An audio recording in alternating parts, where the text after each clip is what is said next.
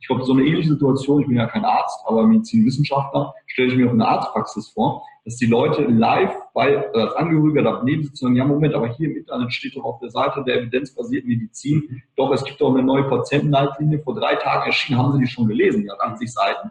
Herzlich willkommen zu einer weiteren Ausgabe des Business Dog Podcast. Im Business Dog Podcast geben wir jungen und auch etablierten Ärzten und Medizinern Einblicke in die Themen Niederlassung, Praxisführung und Entwicklung. Im Business Talk Podcast wollen wir Mut machen für den Weg in die eigene Praxis und wir zeigen auf, wie das Thema eigene Praxis individuell und zukunftsträchtig funktioniert. Das tun wir mit Interviews, Solo-Folgen und Reportagen und unser Anspruch ist, wir machen den Arzt zum Unternehmer. Mein Name ist Oliver Neumann und ich begleite den Arzt bei allen wirtschaftlichen Fragen auf dem Weg zum Unternehmer in die eigene Praxis.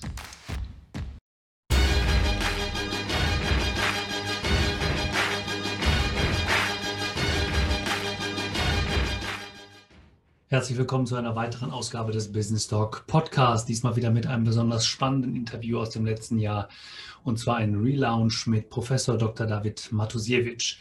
David Matusiewicz und ich haben uns letztes Jahr live getroffen. Wir haben im Rahmen äh, der Aufnahme für seinen Digi Health Talk, den er zusammen mit äh, Professor Dr. Jochen Werner hat, ähm, ein Interview geführt. Ähm, David wird das auch in unserem Gespräch noch mal ein bisschen ausführen, wo wir uns da getroffen haben. Und deshalb will ich ihn auch gar nicht weiter vorstellen. Ich glaube, der Branche und allen Zuhörern auch des Business Talk Podcast ist David Matusiewicz bekannt. Er ist nicht nur Dekan der vom Hochschule für das Thema Gesundheit und Soziales, er ist darüber hinaus äh, Mitbegründer der Digital Health Academy. Ähm, er ist ähm, Speaker, er ist Coach, ähm, er ist äh, Autor von mehreren Büchern ähm, und ähm, ja, äh, Mitbegründer von, äh, wie dem gerade schon gesagten, äh, Digi Health Talk. Er hat das Format Zukunftsmedizin aufgelegt, das er ähm, im letzten Jahr schon live durchgeführt hat, dieses Jahr digital aufgrund der Corona- Situation ähm, aus Leipzig ähm, sowohl live als auch als Streaming gemacht hat. Er ist sehr, sehr umtriebig, weil er eben eine große Mission hat und über die sprechen wir im neuen Business Talk Podcast.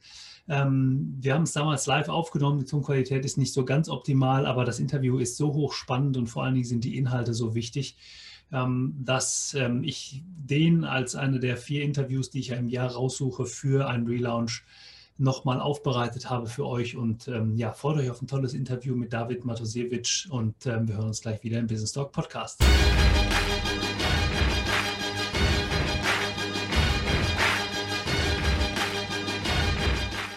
Jetzt nochmal herzlich willkommen zu einer weiteren Folge vom Business Talk Podcast. Hallo. Ich freue mich wirklich äh, total, dass du heute die Zeit gefunden hast, Vielleicht kurz zum Umfeld. Wir sitzen hier in einer Wohnung. Wir haben gerade hier ein Podcaststudio aufgebaut und ähm, ähm, der David hat sich extra heute Morgen eine halbe Stunde Zeit für uns genommen. Wir steigen einfach mal ein in die Frage, wer ist Professor Dr. David Matusiewicz und was macht er beruflich und privat mit eigenen Worten? Ja, genau. Wir sind heute hier nicht in meiner Wohnung, sondern in der Wohnung von Jochen Werner, dem Forschungsvorsitzenden der Uniklinik, wo wir eben unseren Digi Health Talk eben heute drehen und haben gedacht, Oliver hat auch ein spannendes Format.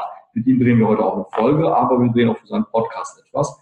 Also ich bin 35 Jahre alt, bin Dekan und Institutsdirektor an der FOM-Hochschule. Das ist die größte private Hochschule Deutschlands und habe eben daneben noch ein paar andere Formate, wie zum Beispiel Digi Health Talk oder eben die Digital Health Academy, wo wir eben Ärzte und auch Führungskräfte ausbilden. Ähm, jetzt habe ich mir deinen Lebenslauf angeguckt, habe es ja auch im, im, Vorfeld oder im Intro schon gesagt. Ähm, du hast ja, bist ja sehr jung, also bist, ich ich bin 50, wir sind 15 Jahre, du hast ja sehr viel gemacht in deinem Leben schon, also auch einen sehr geradlinigen Lebenslauf. Mhm. Ähm, liegt das bei dir in der Familie? Sind deine Eltern auch irgendwie unternehmerisch tätig? Ähm, ich würde sagen eher weniger. Also mein Vater ist Goldschmiedemeister, das heißt, er ist Unternehmer mhm. und ist Hausfrau, aber die kommen natürlich eher aus dem handwerklichen Bereich. Mhm. Ich war so, glaube ich, schon mit der, einer der ersten akademischen, die Gas gegeben hat. Ähm, ich glaube, das war nicht der primäre Trigger, aber der primäre Trigger ist, dass ich mich sehr schnell auch äh, auf das Thema Gesundheit fokussiert habe. Mhm. Ich habe damals Zivildienst gemacht in der individuellen Schwerstbehindertenbetreuung, das wissen viele nicht. Da habe ich zehn Monate eben einen Menschen betreut, der mhm. querschnittsgelähmt ist, der nur seinen Kopf quasi bewegen kann. Und das war für mich der erste Berührungspunkt zur Gesundheit. Und ich gedacht, hey, das ist ja schon ein sehr wichtiges Thema. Habe dann in Gelsenkirchen Management studiert mit dem Schwerpunkt Gesundheitsmanagement.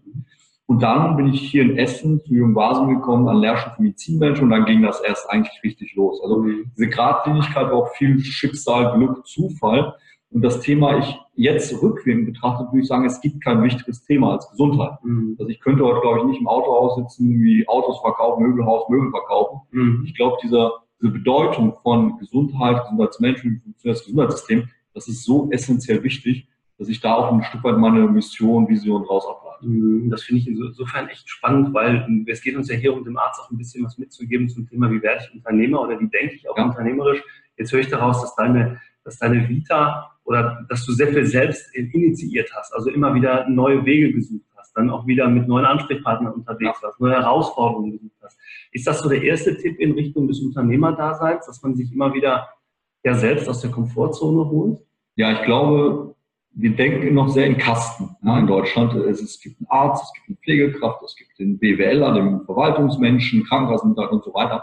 Ich glaube, wir leben in einer sehr agilen Welt heute, mhm. Wo eben Netzwerke sehr wichtig sind. Und das Netzwerk, wo man der Arzt mit dem Krankenkassenmitarbeiter spricht, der Krankenkassenmitarbeiter wiederum mit dem Verwaltungsmitarbeiter des äh, Krankenhauses. Also ich biete oft Formate an, mhm. wo plötzlich sich, ja, ich sag mal ganz, ganz extrem die Feindbilder treffen. Mhm wir haben zum Beispiel letztes Mal auf dem Tempelhofer Feld in Berlin junge Krankenkassenmitarbeiter mit jungen Ärzten zusammengebracht, mhm. die am Anfang, genau wie die Älteren, sich erstmal gesagt haben, ihr wollt nur Kosten einsparen, die bösen Krankenkassenmitarbeiter, und die Krankenkassenmitarbeiter gesagt, ihr wollt nur unser Geld haben und unnötige IG-Leistungen anbieten. Mhm. Genauso, die jungen Leute sind schon so sozialisiert und wir haben zusammen gepicknickt und danach sind Freundschaften entstanden und man hat wirklich die andere Seite kennengelernt. Deswegen glaube ich, dass Netzwerk oder gegenseitiger Austausch da sehr viel Potenzial hat. Mhm. Ist das vielleicht ein weiterer Tipp schon? Ähm, es gibt ja heute sehr viele Unterscheidungen immer nach Work- und Life-Balance. Muss ich das eine und das andere tun? Du sagst gerade, ich treffe mich mit Leuten, mache einen Picknick, daraus entstehen Freunde. Ist das vielleicht so etwas, wo man Dinge einfach miteinander verbindet, mhm. weil das aus deinem, ich sage jetzt mal einfach, weil es aus dem Herzen kommt, weil du es gerne machst, weil das ein Teil deiner Mission ja. ist? Das, das hat ja nichts mehr mit meinem Beruf zu tun, solche Formate, das ist wirklich Leidenschaft an der mhm. Stelle. Und ich persönlich halte auch nichts von dem Begriff Work-Life-Balance, weil es, es, sagt ja implizit, dass Work was Negatives mhm. ist und Life dann das, wo, wo, man nach der Work irgendwie so ein bisschen Zeit hat. Ich bin eigentlich gegen diesen Begriff der, der Work-Life-Separation. Ich sage, ja, es gibt heute einen Begriff Life-Domain-Balance. Mhm. Ja, also das Leben ist im Mittelpunkt und drumherum gibt es Arbeit, Freizeit und so weiter. Aber bestenfalls schafft man es und ich bin ja auf dem Weg dahin, da bin ich noch nicht angekommen. Aber mein Wunsch ist, dass ich gerne mehr arbeiten gehe, weil ich nur noch solche Formate wie mit dir heute, mit Jochen eben zusammen mache, die einfach so Spaß machen. Und das fühlt sich, deshalb sitze ich ja am Sonntagvormittag bei strahlendem Wetter mit dir hier. Weil das ist für mich Spaß, Freizeit, Freude. Und das fühlt sich auf keinen Fall wie Arbeit an. Ja, genau. Ich hatte mir eigentlich noch aufgeschrieben, hier auf meinem nächsten Sport. Also gibt es irgendeinen Ausgleich, den du machst zu der ganzen Arbeit? Aber eigentlich ist es ja schon das, was du sagst, macht so viel Spaß, dass der Ausgleich eigentlich gar nicht da sein muss, weil es sehe ich übrigens ganz genau, diese Verbindung Work und Life muss man gar nicht schaffen, weil man Freude an was hat. Unbedingt, wobei das schlechte Gewissen zu wenig Bewegung und so weiter spielt immer mit, weil es gibt eine schöne Meta-Analyse aus 2016, dass Bewegung einen sehr großen Effekt auf die Gesundheit hat, sogar bis hin zu Krebsrückfallwahrscheinlichkeiten senkt und so weiter. Also wir wissen ja beide in der Disziplin oder auch viele Ärzte wissen ja, was gesund ist, was nicht und trotzdem macht man es teilweise, und das ist so ein bisschen so Schizophrene. Wir reden jetzt hier eine halbe Stunde über Gesundheit, statt eine halbe Stunde vielleicht was für unsere Gesundheit zu tun, jetzt außer der, der psychischen Gesundheit vielleicht. Aber nee, Spaß zur Seite, natürlich versuche ich auch, die Zeiträume so einzuteilen, dass ich zum Beispiel über Fitness, ich laufe mal äh, bei so gutem Wetter kann man schön im Wald spazieren oder laufen gehen. Mhm. Also man versucht auch natürlich, äh, das zu leben, was man eben prophezeit. Ja? Und das ist so ein bisschen wieder äh, nicht nur äh, Wein predigen, Wasser trinken oder andersrum, sondern man muss auch wirklich dem Lebensstil ein Stück weit auch selber die Chance geben, sich selbst um seine Gesundheit kümmern. Ich glaube, das, das vergessen dann viele auch. Deshalb verstehe ich auch zum Beispiel Ärzte nicht, die rauchen. Mhm. Das, wenn da, das ist irgendwie so ein Widerspruch. Ne? In Kliniken, wenn es dann eine Raucherecke gibt, dann rauchen 30 Ärzte jetzt, oder Krankenkassenmitarbeiter genauso und andere Professionen genauso. Man erzählt denen eben, wie sie sich gesund verhalten haben, was Risikofaktoren sind. Mhm. Und selber glaubt man vielleicht, man hat es im Griff da Bullshit ist. Mhm. Aber das ist so ein widersprüchliches Verlangen, äh, widersprüchliches Verhalten und das ist aus meiner Sicht auch problematisch. Vielleicht ist schon, schon mal ein schöner Übergang, wenn ich überlege, wie, wie ändert sich vielleicht auch in der Zukunft ein Arzt-Patienten-Verhalten oder ein Verhältnis miteinander? Ja. Wird der Patient oder muss der Patient in Zukunft auch mehr eigene Verantwortung übernehmen? Ich greife das mal auf, was du jetzt gerade gesagt hast, also das Thema ähm, ich tue wirklich was für mich, ich achte auf meine Gesundheit, ich ernähre mich vernünftig, also ich gehe ganzheitlicher, holistischer an dieses ganze Thema ran. Wäre das ein Schritt in eine neue Medizin der Zukunft? Also ich glaube, dieses, ich werde mich da reinsteigern müssen, das haben wir heute schon, ähm, dass, dass Patienten sich viel mehr von sich aus intrinsisch motiviert mit sich und ihrem Körper beschäftigen. Das heißt, ich sage mal ganz abstrakt, früher haben wir an Gott geglaubt oder mehr an Gott geglaubt, zu sagen, du richtest das für uns, wir müssen auf die Kirche gehen, Geld spenden, wenn wir krank waren, damit wir gesund werden. Jetzt hatten wir eine Zeit, wo der Arzt der Zuständige war von uns, da haben wir es abgegeben und gesagt, du kümmerst dich, die Krankenkasse bezahlt. Und jetzt kommen wir in einen Bereich, wo wir zunehmend weniger gläubig sind und zunehmend weniger auch an, an Menschen vertrauen, weil plötzlich Technik noch dazwischen kommt und wir uns selbst vermessen. Quantified Self-Bewegung in San Francisco und Deutschland. Und plötzlich äh, wird vielleicht sogar, ganz pathetisch gesagt, Gesundheit zur neuen Religion, die wir selber in der Hand haben, mit der Technik. Und dann haben wir jetzt plötzlich so ein Dreier gespannt. Arzt, Patient und Technik. Eine mhm. App, mhm. Die mir Diagnostik macht oder irgendwelche Dinge aus. Und dann komme ich mit dieser Technik in die Arztpraxis und plötzlich sind wir zu dritt an einem Tisch. Und wie wir damit umgehen werden, das weiß heute noch keiner.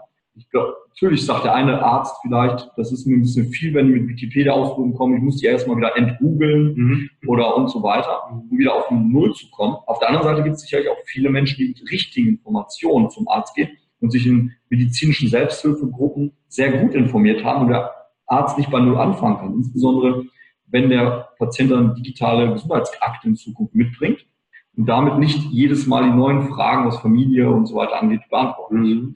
Fordert das den Arzt und den Patienten anders in der Zukunft? Also muss der Arzt, nehmen wir jetzt mal das Thema, ähm, der kommt gegoogelt oder vorbereitet in die Praxis.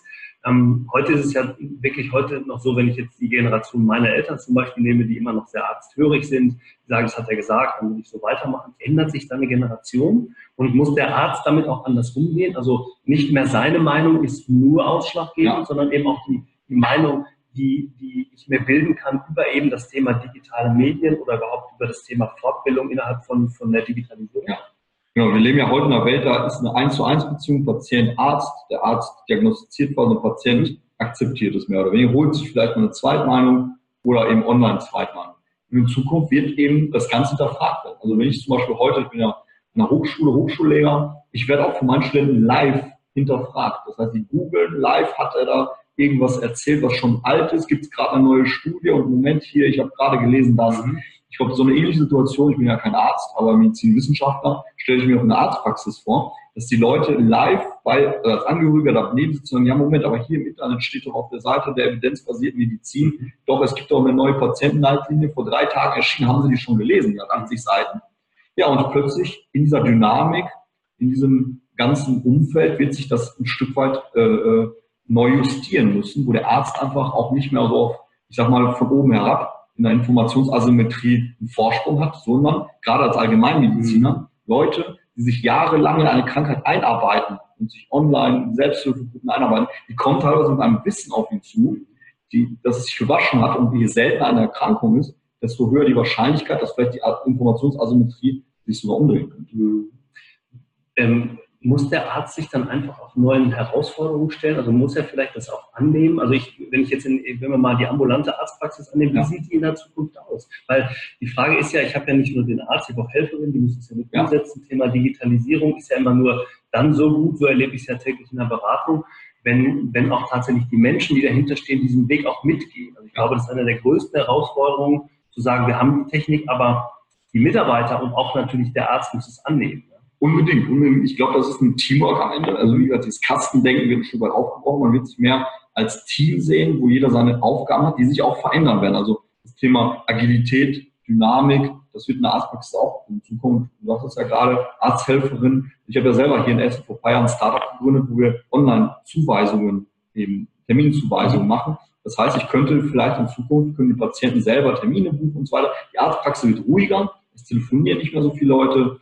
Es wird eben viel mehr übers Internet kommuniziert und asynchron Termine gebucht und dann wird es ruhiger und ich kann mich mehr auf den Patienten konzentrieren. Das heißt, ich habe vielleicht, wir hatten die Vision, wir schaffen das Wartezimmer ab, mhm. weil jeder nur just in time mit seinen Zeitslots kommt, so wie du heute. Mhm. Und wenn teilweise irgendwie ein paar PKV-Leute dazwischen kommen, kriegt der Patient auch ein Feedback, bleibt noch eine halbe Stunde zu Hause und später rein. So, und dann habe ich erstmal eine ruhigere Praxis, eine leerere Praxis, was die Wartezeit angeht und und das ist die Chance, deshalb sehe ich nicht den Mediziner, der durch Technik ersetzt wird, sondern ein Empowered Mediziner, der noch zusätzlich zu seiner Kompetenz eine digitale Zweitmeinung hat mhm. und mehr empathisch mit dem Patienten kommunizieren kann. Pass auf, wir haben jetzt drei, vier Wege, wir haben ziemlich gut diagnostiziert, auch validiert mit, mit Technik, was du hast. Und jetzt gibt es verschiedene Möglichkeiten, welche wollen wir zusammen gemeinschaftlich gehen. Mhm. Bevor wir jetzt gleich mal auf die Arbeit an einer, einer Hochschule kommen, du bist ja als Dekan und als äh, Professor da auch tätig, nochmal eine Frage für den, für den Arzt in der eigenen Praxis. Ähm, das Thema Digitalisierung, das Thema Wandel äh, in, der, in der Medizin, das Thema vielleicht auch Einstellung. Wie, wie beeinflusst das zukünftig den Arzt in der eigenen Praxis und was muss er tun, um so die ersten Schritte gehen zu können? Kannst du da vielleicht mal einen, Tipp geben? Ja, ich glaube, das ist ein sehr schwieriges Feld. Wir wissen ja, zwei Drittel aller Ärzte im ambulanten Bereich sind über 60. Viele haben noch nicht mal irgendwie ein Smartphone. Ja?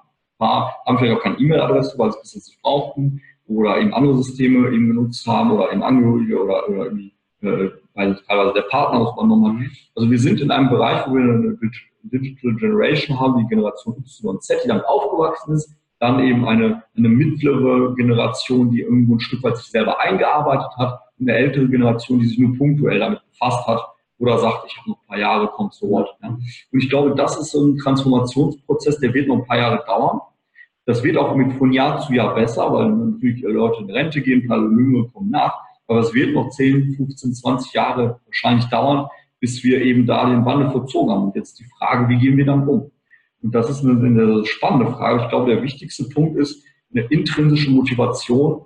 Und das fängt mit Kleinigkeiten an, weil wenn Arzt jetzt mit dem neuen Digitalisierungsgesetz von den Spahn in zwei Jahren eine App verschreiben soll, wie soll er das denn tun, wenn er noch nicht mal selber eine App nutzt? Ja? Also das sind für mich schon so große Fragen, die mir auftun braucht er dann eine medizinisch-technische Assistentin, die Digitalisierungskurse gemacht hat, die dann sozusagen ihm zur Seite sitzt und da mit ihm zusammen das dann durchgeht und ihm auch ein Stück weit einführt in dieses technische Thema? Oder brauchen wir Weiterbildung für Ärzte, die das Thema Digitalisierung nochmal adressiert? Aber ich finde, das Wichtigste ist die persönliche Mindset zu sagen, da kommt was, das sehe ich nicht als Herausforderung, Gefahr, sondern auch als große Chance. Und ich werde mich da Stück für Stück zum Beispiel mit einarbeiten. Es gibt zum Beispiel KV, die machen so Ärztenetze, das haben wir auch noch vom auch, dass wir eben Ärzte äh, schulen in so zwei, drei Tagen sind wir natürlich Marketing, Praxismarketing, äh, Netzwerke in, in der Region. Ich glaube, das ist ein gutes Format, wo viel an einem Tisch sitzt, wir da durchaus sehr kritisch auch das Ganze betrachten. Aber auch überlegen, Best Practice, was macht der eine, welche Erfahrungen gibt es, da brauche ich wirklich eine Homepage oder brauche ich wirklich eine Facebook-Seite mhm. oder eben nicht. Und ich glaube, solche Plattformen sind wichtig. Ja, absolut. Das heißt, ihr beratet an der Hochschule auch genau zu diesen praktischen Themen. Also wenn ich zum Beispiel ein Mediziner bin, der jetzt eine Praxis hat, ich bin 55, bin 60, möchte aber trotzdem an, der, an dem Thema Digitalisierung, Entwicklung meiner Praxis weiterarbeiten, also möchte unternehmerisch denken. Ich sage mal, man muss von oben auf die, die Praxis in, in einer Adlerperspektive gucken, also nicht nur Fachkraft vom eigenen mhm. Unternehmen sein.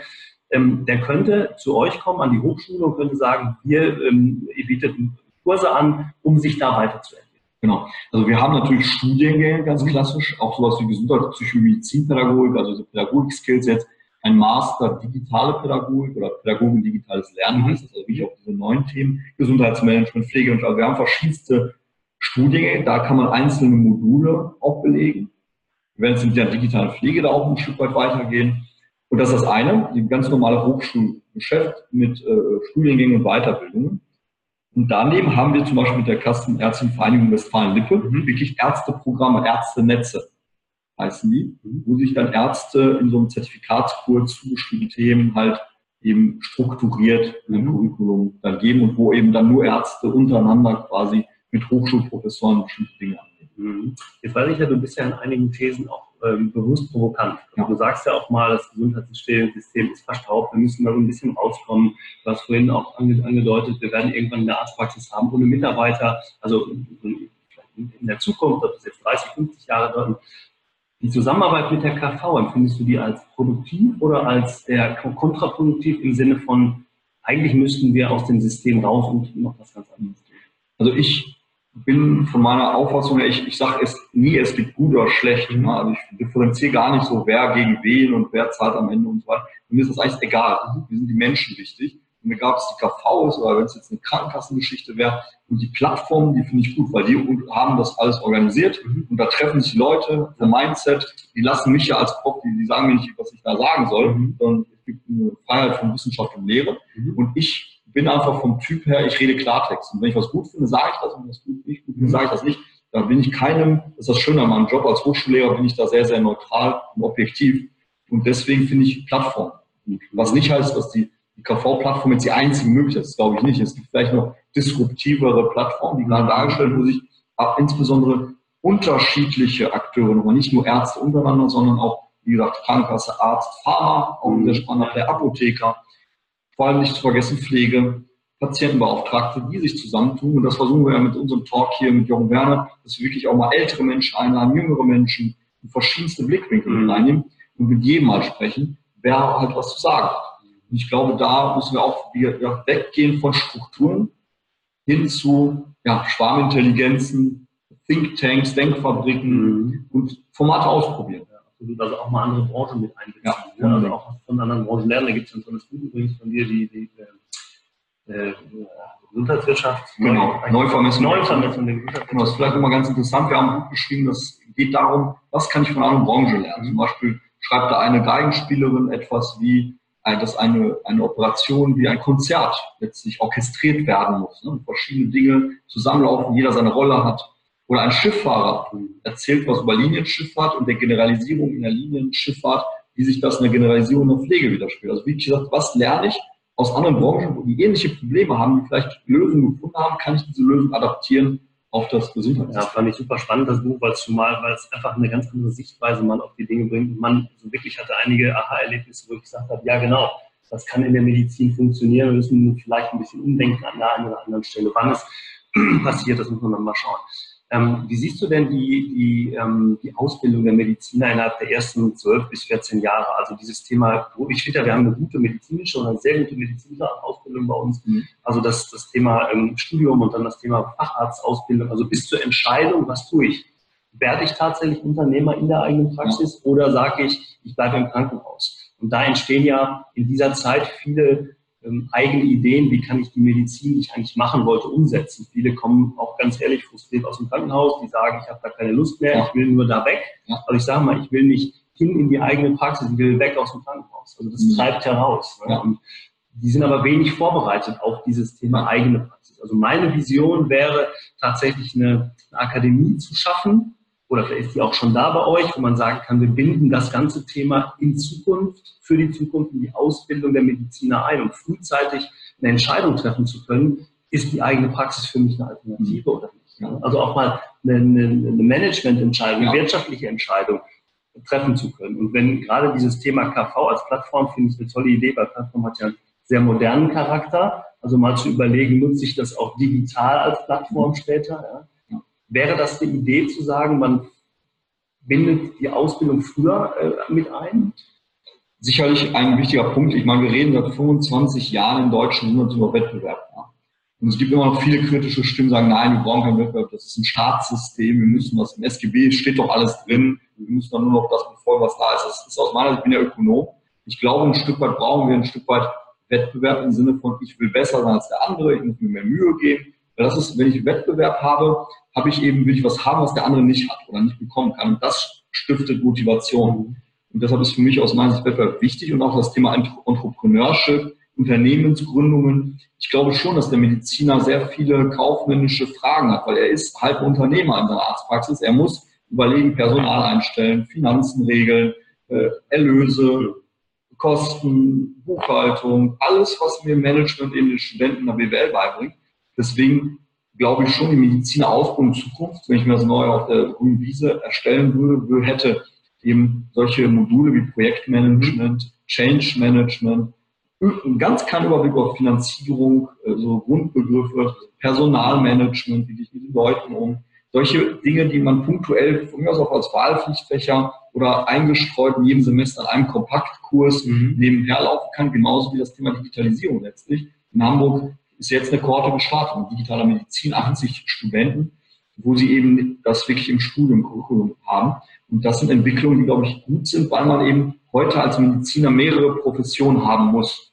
Nicht die klassische Medizin, mhm. kleiner BWLer und kleiner ITler. Super spannend. Ich äh, gucke jetzt so gerade auf die Uhr. Wir haben ja so ein bisschen zeitlichen Rahmen für heute festgesetzt. Ähm, ich könnte mich wirklich noch sehr, sehr lange mit dir unterhalten. Ich glaube auch gerade dieses, gerade dieses Thema Entwicklung in der, in der Branche, Medizin, Zukunft, äh, auch die Ausbildung, die ihr mit anbietet. Wir packen sowieso alles das, was zu dir, deine ganzen Bücher, die Links, äh, die Kontaktadressen, jetzt grundsätzlich äh, von der FOM, alles in die Shownotes, sodass jeder Kontakt aufnehmen kann, wenn er möchte. Ähm, vielleicht auch nochmal ähm, die eine oder andere den einen oder anderen Hinweis auf die Ausbildungslehrgänge, die es eben gibt. Ne? Das ähm, finde ich ganz wichtig und ich finde es wirklich toll, dass ähm, Menschen in verantwortungsvollen Positionen, wie, wie du jetzt, wie Jochen Werner, auch in die Öffentlichkeit geht mit diesem Thema. Ich glaube, es ist unglaublich wichtig für die Medizin, dass da was passiert. Und wenn, wenn ähm, ja, interessante Köpfe da sind, mit denen man sich, an denen man sich orientieren kann, ich glaube, dann geht es viel schneller. Ne? Vielleicht, vielleicht noch ein letztes Statement, Impuls von mir, wenn ich schon Möglichkeit habe, zuerst zu sprechen. Also bitte lasst uns damit aufhören, dieses Oder-Denken. BWLer oder Mediziner, digital, Mensch oder Maschine. Ich glaube, da kommen wir nicht weiter. Uns gegenseitig da mit Ängsten, mit Vorwürfen kommen. Lasst uns eher das Uns-Thema nehmen. Das heißt, ich profitiere als Arzt, wenn ich ein bisschen BWL-Know-how habe. Der BWLer, der im Medizinbetrieb arbeitet, profitiert auch aus ärztlicher Sicht, wenn er das einordnen kann, nicht nur in der Verwaltung Kosten, DRG sieht wir müssen die Chance der Digitalisierung nutzen, die uns nicht ersetzen werden, sondern Entscheidungsunterstützungssysteme, die uns leichter machen, auch mal, ich meine, der Arzt googelt ja auch mal, man ist ja auch nicht sicher und da helfen solche Systeme in Zukunft, die gut sind, die validiert sind, um besser am Ende für den Patienten da zu sein. Absolut. Ja, genau richtig, nochmal dieser Appell. Ähm, ich habe zum Schluss immer eine kurze Frage, kurze Antwortrunde, ja. die, da legen wir einfach mal mit los. Die Zukunft der Medizin. Wohin entwickelt sich aus deiner Sicht die Medizin in den nächsten fünf bis zehn Jahren? Weg von kurativer hin zu präventiver Medizin. Was bedeutet für dich persönlich das Thema Gesundheit? Das ist super wichtig, weil ich merke, wenn mir mein Zahn wehtut, dann ist alles andere unwichtig. Welche Eigenschaften sollte aus deiner Sicht der Arzt als Unternehmer haben? Wie gesagt, Medizin ist ein super spannendes, tolles Fach. Man muss in Zukunft auch mehr Digitalisierung und Betriebswirtschaft mit reinnehmen. Gibt es ein Buch oder einen Film, der dich in der letzten Zeit besonders mitgerissen, motiviert oder erreicht hat? Also Film ist zum Beispiel mit Bruce Willis, ähm, Surrogate. Mhm. Es geht um das Thema Avatare und Robotik. Ich glaube, dieser Film, der in den 90ern entstanden ist, ein super spannender Film, weil gerade diese Avatartechnik, eine Aufklärung im, im Bereich der Patientendiagnostik, auch in der Ausbildung immer größer wird. Sehr schön. Ähm, und die letzte Frage ist immer nicht ganz uneigennützig. Gibt es jemanden, den du uns für den Podcast hier als Podcast was empfehlen könntest? Hat, hattet ihr Jochen Werner schon? Der, der war schon da. Okay, dann empfehle ich euch Vladimir Polak nochmal auf das Thema Virtual Reality, Augmented Reality und Avatar. Super, David, ganz, ganz lieben Dank für deine Zeit hier an dem Sonntagmorgen. Es ist wirklich total schönes Wetter. Also, ähm, wenn ihr rauskommen könntet, würdet ihr das wirklich alle sehen. Ähm, wir nehmen jetzt noch ein kleines Format auf für das Digital Health, freue mich drauf und ähm, ja, würde mich ebenso freuen, wenn wir in Kontakt bleiben und vielleicht auch mal nochmal eine Wiederholung machen und mal ja. gucken, was in drei Jahren so in der Gesundheitswirtschaft passiert ist. David, vielen Dank und ähm, für alle Zuhörer und Zuschauer bitte ich Ihnen immer noch mal zum Schluss um eine Bewertung bei iTunes oder YouTube, denn nur so ist es wirklich möglich, dieses Format weiter nach vorne zu bringen, so interessante Interviewgäste zu kriegen. Ähm, und ähm, ja, denkt immer dran, bleibt unternehmerisch. Und mein letztes, das letzte Wort hat wie immer mein Gast. Ja, meine Damen und Herren oder liebe Ärzte da draußen, ich glaube, wir sollten die Chancen der Digitalisierung nutzen und uns so als Patient und auch als Unternehmer, als Arzt, als Krankenhausmitarbeiter letztlich damit eben auseinandersetzen, um das Potenzial und die Effizienzreserven als Ökonom, höre ich mal mit einer Vokabel auf, zu heben.